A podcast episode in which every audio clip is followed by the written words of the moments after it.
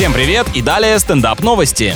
В Дании ученики, находящиеся на удаленке, смогут посещать занятия с помощью специальных андроидов, на голове у которых располагается камера. История про электроника воплощается в жизнь. В школу действительно ходят роботы, а не человек. Благодаря такому помощнику ребенок не только слышит и видит происходящее на уроке, но и способен передвигаться по классу. Технология уже тестируется в одном из учебных заведений. Особенно круто, наверное, таким образом на физре нормативы сдавать с помощью киборга.